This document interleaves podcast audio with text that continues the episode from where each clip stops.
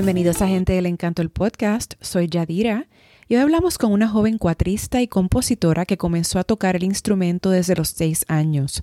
A partir de ese momento siguió la ruta de la música, educándose y participando de competencias de cuatro, para las cuales ganó premios y que incluyen el primer lugar de la Competencia Nacional de Cuatristas en 2011 por el Instituto de Cultura de Puerto Rico. En el 2018 completó un bachillerato en música del Berklee College of Music, convirtiéndose en la primera estudiante en graduarse con el cuatro puertorriqueño como instrumento principal. Moviéndose entre los géneros del folclore y el jazz, ha colaborado con artistas como Cuco Peña, Eddie Palmieri, El Gran Combo de Puerto Rico, Dani Rivera y Edwin Colón Sayas. Hoy cuenta con dos producciones discográficas que incluyen Al otro lado del charco y el más reciente, Afro-Riqueña. Ella es Fabiola Méndez. Hola Fabiola, bienvenida a Gente del Encanto del podcast. ¿Cómo estás? Hola, muy bien. ¿Y tú? Gracias. Qué bueno tenerte con nosotros, Fabiola. Entiendo que tú tocas el cuatro desde que tenías seis añitos. ¿Cómo así? Así es, pues empecé a tocar el cuatro, como bien dices, a la edad de seis años, gracias a el amor que mi familia me inculcó por la cultura puertorriqueña. Eh, por parte de mi padre, eh, mi papá tocaba cuatro antes de yo nacer, cogía clases en la Fundación Paquito López Cruz eh, y había un cuatro en mi casa. Así que por eso también creo que el cuatro fue un instrumento que estaba accesible porque ya, ya había un instrumento en mi casa. Eh, y por el lado de mi mamá, pues en mi familia eh, hacían promesas de reyes en casa de mi bisabuela materna. Así que tengo esos recuerdos desde bien chiquita de estar escuchando trova, de ver músicos tocando cuatro, guitarra, guiro, eh, aguinaldos de, de promesa y todo este ambiente eh, a mi alrededor, que entonces a la edad de seis años, cuando yo encuentro ese cuatro que estaba guardado en el closet, porque ya mi papá no lo, no lo tocaba mucho, eh, empiezo yo como que a tratar de sacarle dos o tres notas y ahí mi papá dice, bueno, vamos a ponerte en clase a ver qué tal. Y empecé con el maestro Héctor Rivera en el hogar del cuatro puertorriqueño en Manatí. Eh, a los seis añitos y ya ahora tengo 25 años y, no tengo ni un solo recuerdo que no toque cuatro, o sea, todos mis recuerdos son tocando cuatro. Me encanta, me encanta eso. Y mientras aprendías y te educabas en música, ¿quiénes te influenciaron musicalmente? Pues definitivamente eh, mis maestros en ese momento, eh, como mencioné, Héctor Rivera, luego fui parte de la rondalla de niños de Humacao, eh, bajo la tutela de Jorge Camacho, eh, e Israel Delgado, que fue mi maestro mientras estuve allá en la rondalla. Luego fui estudiante en la Escuela Libre de Música de Caguas, de la cual soy egresada orgullosamente. Eh, y allí estuve estudiando con el profesor Eric Millán, eh, maestro Raúl Rodríguez. Definitivamente todos esos maestros, ¿verdad? Que iban como que inculcándome ese amor, esa pasión. Pero también fuera de eso, pues ver cuatristas profesionales, como lo son Edwin Colonzayas, como lo es Quique Domenech, como lo es Maribel Delgado, que es una de las, de las únicas, ¿verdad? figuras mujeres que están destacándose profesionalmente eh, con el 4.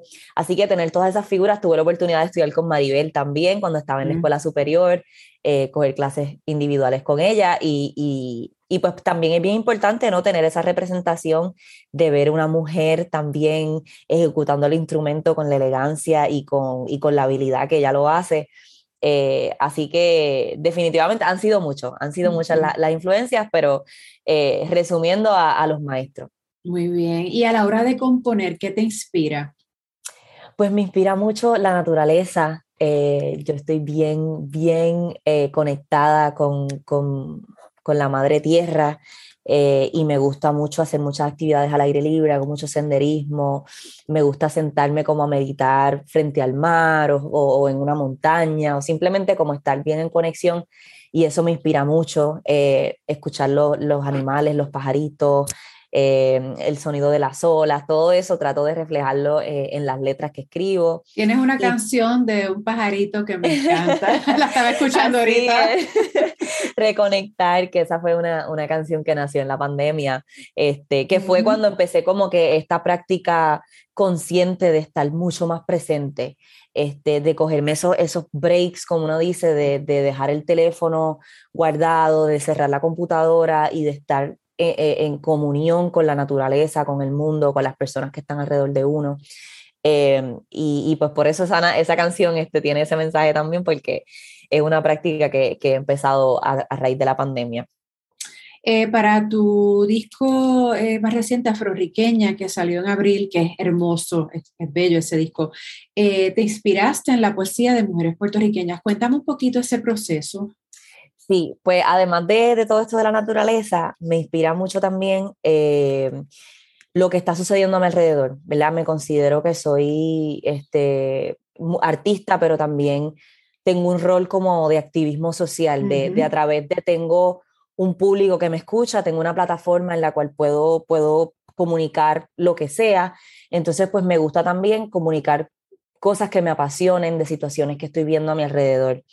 Eh, y a raíz de todas las cosas que surgieron en el verano del 2020, eh, con las luchas por las, de, de, las vidas de las personas negras, especialmente en Estados Unidos, el racismo que, que existe, eh, me puse entonces yo a indagar y, a reflexionar en cómo ese racismo pues está presente en mi ambiente, en mi comunidad, en mi familia, en el caso de Puerto Rico. Pues, y entonces pues empecé a, a buscar trabajos de mujeres que hablaran sobre esto en su poesía. Eh, y ahí descubrí a Ángela María Dávila, descubrí a Carmen Colón Peyot, eh, descubrí un poco más el trabajo de Mayra Santos Febres, que ya lo conocía, pero indagué un poco más en el trabajo de ella, Ana Teresa Toro y Yara Alicia Garrojas, que esas son las cinco poetas que escogí para entonces eh, hacer este disco. Casi nada, casi nada. Súper bendecida, de verdad, de, de, obviamente las que, las que están en este plano terrenal, pues tener ese apoyo de ellas, eh, y, y, que, fueran parte del proceso creativo eh, de alguna forma u otra, pues fue bien importante y en el caso de las que ya no están en este plano, pues tener este, el apoyo de, sus herederos, de sus hijos, de, sus familiares, eh, fue bien importante. Y nada, la idea de, resaltar la belleza, o sea, de, a través de este trabajo resaltar la belleza de lo afro, de nuestra herencia africana, que todos y todas en Puerto Rico tenemos un poquito de eso y los que a lo mejor no tengan casi nada, como quiera, sigue siendo parte de nuestra cultura y sigue siendo eh, parte de, de, algo que queremos eh, resaltar y, y, darle espacio a muchos artistas y a muchas personas de, de estas comunidades que a veces se les da de codo, por así decirlo. Eso es así. Eh, Fabiola, tú has colaborado con músicos muy importantes como Cuco Peña, Eddie Palmieri, el Gran Combo de Puerto Rico, los Rayos Gama. ¿Algún músico, algunos músicos con quien te gustaría colaborar en un futuro? Definitivamente, este, muchos. Imagino que sí. Eh, pero así pensando en colaboraciones, admiro mucho el trabajo de Ile, de Ileana Cabra. Eh, como, como mujer y artista independiente. Admiro mucho también el trabajo de Cani García, eh, de Natalia Laforcade, que es una cantautora mexicana. Silvio Rodríguez es una de mis más grandes inspiraciones como, como escritor, ¿verdad? Y, y como músico también. Así que en algún momento sería un sueño para mí compartir tarima eh, con alguno de ellos y, y, así hay muchos, muchos, la lista es larga, pero esos son así los primeros que se me ocurren. Muy bien. Eh, ¿En qué trabajas actualmente? Vivo del arte, felizmente. Qué bueno. Eh, soy freelancer, trabajo con mis propios proyectos, en el caso pues del disco, promoviendo la música, produciendo conciertos alrededor de presentar esa música, eh, también estoy trabajando, eh, haciendo ahora mismo un documental que también va ligado al concepto del disco con eh, las historias de las personas afrolatinas en Boston. Así que siguiendo como que esta línea de, de, de, crear conversaciones, porque al final del día muchos de nosotros hemos, hemos sufrido discrimen o hemos tenido unas situaciones bien fuertes que simplemente normalizamos o como decimos nosotros, pichaera, olvídate, sigue para adelante, ignora eso. Este, y sí, ¿verdad? Uno tiene que seguir para adelante y no dejar que esas cosas le afecten a uno, pero también es importante eh, eh, conversarlas para, para uno ir mejorando como sociedad poco a poco. Así que con este documental, pues haciendo entrevistas a diferentes personas afrolatinas que me cuentan de sus experiencias, de, de cosas que, que yo digo, diantre, yo también pasé eso, empezando por algo tan simple como la frase del pelo malo. Claro. Que muchos de nosotros hemos estado conversando de eso últimamente por todas estas cosas que han estado sucediendo. Y es como que algo tan simple o tan tonto, pero que cuando uno es pequeño, entonces ya uno empieza como que con el complejo de que, ah, pues mi pelo es feo. O sea, yo quiero entonces este, secarme el pelo porque ese es el pelo lindo, ese es el pelo bueno. Eh, y todo eso que poco a poco va, va este, lamentablemente como que lastimando lo que es nuestra identidad. Eh, además de ese proyecto, pues estoy componiendo música para televisión. Eh, estoy trabajando para un show que va a salir por PBS, PBS Kids, ah, componiendo la música para, para la animación de, de ese show. Así que un poquito de todo y dando clases también, este, virtuales, haciendo masterclasses, eh, donde sea que se requieran mis servicios, pues ahí estoy. Muy bien, y, Fabiola, ¿y a largo plazo? ¿Qué proyectos hacia largo plazo? ¿Cómo, ¿Dónde te visualizas? Pues quisiera continuar este, explorando con, con, con la música estos diferentes, eh, estas diferentes situaciones que veo a mi alrededor. O sea, me gusta utilizar la música como método de autorreflexión y de terapia para mí y para muchos y muchas que me escuchan. Eh, así que quisiera pues continuar componiendo, eh, visualizo eh, para el año que viene, Dios mediante, me gustaría hacer una gira de conciertos alrededor de diferentes lugares en Estados Unidos ya que hay muchos boricuas, hay muchos boricuas eh, eh, en la diáspora que les gusta Estamos locos por conciertos y, por ir a ver. Y que el cuatro puertorriqueño, ¿verdad? Que es un instrumento tan nuestro, tan autóctono, pues escucharlo siempre nos recuerda a casa. Así que quisiera definitivamente hacer una, una pequeña gira, ir a varias ciudades de Estados Unidos y también a largo plazo pues expandir y empezar a explorar eh, en escenas en, Latinoamérica, en Europa y ver cómo poco a poco a través de mi música puedo ir así expandiendo, expandiendo horizontes. Qué bueno, mucho éxito con todos esos proyectos. Gracias. Fabiola, ¿dónde las personas pueden eh, conseguir tu música? ¿En qué plataformas?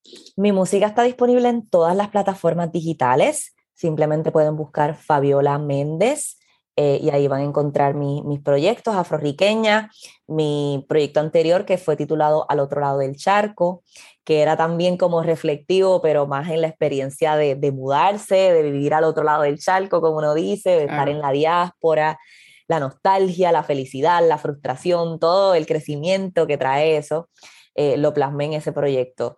Eh, y así, ¿verdad? Seguirán proyectos poco a poco, así que en todas las plataformas digitales como Fabiola Méndez. Qué bien. Fabiola, a menos que eh, tengas algo más que quieras añadir, si no vamos a pasar a la ñapita, que es una sección de preguntas cortitas que se le hacen a todos los entrevistados. Claro que sí, let's do it.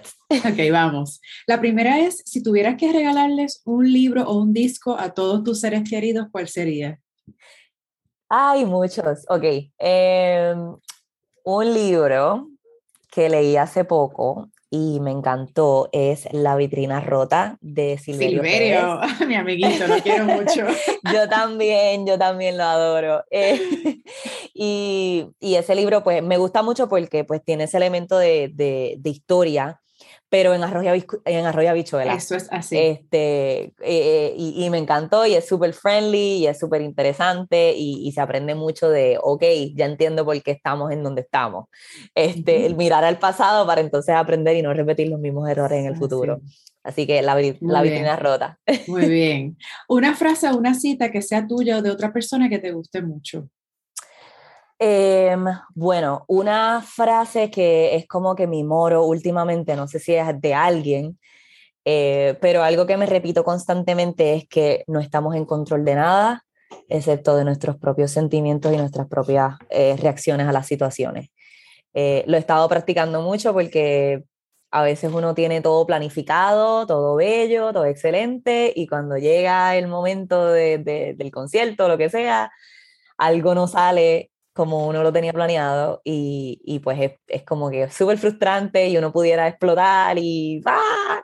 eh, pero practicar eso como respirar y continuar, buscar solución y continuar. Y fluir, ¿verdad? De la mejor manera. Definitivamente. Muy bien. Eh, ¿Qué es algo de ti o de tu vida que podría sorprenderle a los demás? Eh, hmm, yo creo que no sé, fíjate, em, que me gusta mucho hacer actividades al aire libre. este, yo creo que es algo, digo, a lo mejor mucha gente que me sigue por las redes lo sabe porque siempre estoy posteando fotos y qué sé yo. este, pero no es, no es algo que como que, que como que comparta así con tanta gente, solamente con los que son cercanos a mí. Muy bien. So, yeah. En años recientes, ¿qué nueva creencia, comportamiento o práctica mejoró considerablemente tu vida? Muchas cosas. Eh, empezando por, por simplemente estar como mucho más eh, receptiva a escuchar eh, opiniones diferentes, experiencias diferentes. Yo creo que mudar, mudarme a Estados Unidos fue bien beneficioso para eso. Yo creo que muchos de nosotros que salimos de la isla, pues tenemos como esa, ese choque, in a way, de como tanta gente de tantas partes del mundo que han vivido unas cosas que nosotros a veces en Puerto Rico pensamos como que diantre, Puerto Rico está horrible y las cosas están bien malas y la tenemos bien mal y pero cuando a veces uno ve lo que está pasando otra gente en otras partes del mundo, este, en sitios súper cerca de nosotros, eh, eh, en Venezuela, por ejemplo, que se me ocurre rápido, eh, y, y simplemente Cuba, como que que uno está más cerca Cuba, todavía. Haití, o sea, sitios que están al lado de nosotros y que simplemente nosotros somos súper bendecidos en muchos aspectos eh, y como que estar mucho más consciente de eso, de, la, de lo bendecida que soy, de lo bendecidos que somos muchos eh, y, y estar como bien empática a, a- a las experiencias de otras personas. ¿Un puertorriqueño o puertorriqueña que admires? Eh, ¿Vivo o no? No o importa. No importa. Lolita Lebrón, Muy bien. eh, Julia de Burgos. eh, sé que me dijiste una, pero No importa. más, tengo que decir más. Eh, que, que estén con nosotros en este plano. admiro mucho el trabajo de, del cuatrista Edwin Colón Sayas, que lo mencioné ahorita, eh, del cuatrista Cristian Nieves, también con, su, con, su con sus labores que, que han llevado el cuatro y que han, han exaltado nuestra cultura eh, en todos los lugares que se paran. Muy bien. ¿Qué te da mariposas en el estómago? Eh, cuando las personas me miran a los ojos, que es algo que muchos no hacemos, o sea, es como que a Sí, veces sí. uno mira, ahora con las mascarillas, Sí. Como que lo estamos practicando más porque no hay No para hay, no hay de más otra. Exacto. pero a veces como que uno está hablando con una persona y uno está, qué sé yo, mirando los labios, mirando la nariz, pero ahora como que mirar a los ojos, conectar así, como que, uy, no sé. Me encanta esa, esa contestación, me fascina. ¿Qué podrías hacer todo el día y no considerarlo una pérdida de tiempo? Toca el 4. Muy bien, muy bien. ¿Qué te hace sonreír? eh, eh, compartir con gente linda, compartir con gente linda, hablar, me gusta hablar mucho, no sé si ya te diste cuenta, Me encanta.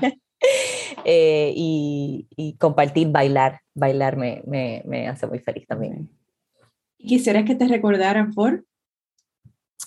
Por mi música eh, y por, nada, simplemente si hay por lo menos una persona que escucha mi música y se siente representado o representada, ya para mí eso es todo. Muy bien. Fabiola, ¿cómo las personas te pueden seguir en las redes sociales? Me pueden conseguir en todas las redes sociales como Fabiola Méndez Music, en Facebook, en Instagram, eh, y mi página web, fabiolamendezmusic.com. Perfecto. Pues Fabiola, yo quiero darte las gracias por tu ratito y tu tiempo aquí Gracias conmigo.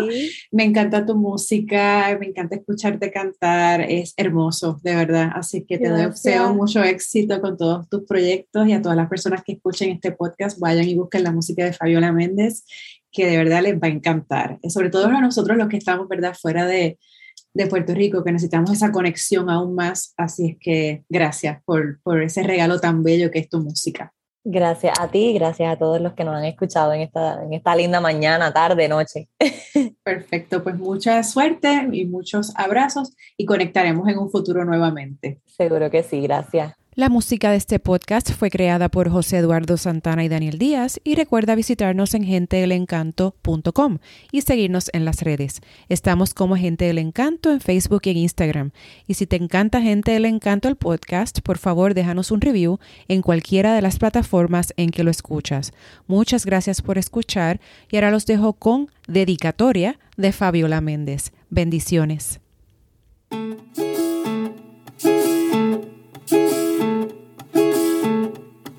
a abuela.